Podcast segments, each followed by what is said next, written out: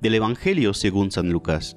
En aquel tiempo, Jesús dijo, ¿A qué se parece el reino de Dios? ¿Con qué podré compararlo? Se parece a la semilla de mostaza que un hombre sembró en su huerta. Creció y se convirtió en un arbusto grande, y los pájaros anidaron en sus ramas. Y dijo de nuevo, ¿con qué podré comparar al reino de Dios? Con la levadura que una mujer mezcla con tres medidas de harina y que hace fermentar toda la masa. Palabra del Señor. Dos breves comparaciones le sirven a Jesús para explicarnos cómo actúa el reino de Dios en este mundo. La del grano de mostaza que sembró un hombre y la de la levadura con que la mujer quiso hacer pan para la familia. La semilla de mostaza, aunque aquí no lo recuerde Lucas, es en verdad pequeñísima y sin embargo tiene una fuerza interior que la llevará a ser un arbusto de los más altos.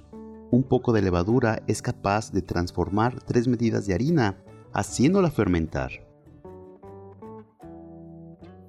A nosotros nos suelen gustar las cosas espectaculares, solemnes y a ser posible rápidas. No es ese el estilo de Dios. Estas palabras de Jesús corrigen nuestras perspectivas, nos enseñan a tener paciencia y a no precipitarnos y a recordar que Dios tiene predilección por los humildes y sencillos y no por los que humanamente son aplaudidos por su eficacia. Su reino, su palabra, su evangelio, su gracia, actúa también hoy, humildemente, desde dentro, vivificando por el Espíritu.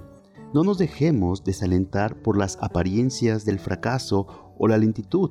La iglesia sigue creciendo con las fuerzas de Dios, en silencio. Lo que sí tenemos que cuidar es el no caer nosotros mismos en la pereza y en el conformismo. Estamos destinados a crecer y a producir fruto, hacer levadura en el ambiente en que vivimos, ayudando a este mundo a transformarse en un cielo nuevo y una tierra nueva. Y que la bendición de Dios Todopoderoso, Padre, Hijo y Espíritu Santo, descienda sobre ti, tu familia y te acompañe para siempre. Amén. Si te gustó esta reflexión, te invito a suscribirte al canal, darle clic a la campanita y compartirlo para que más escuchen y mediten la palabra de Dios.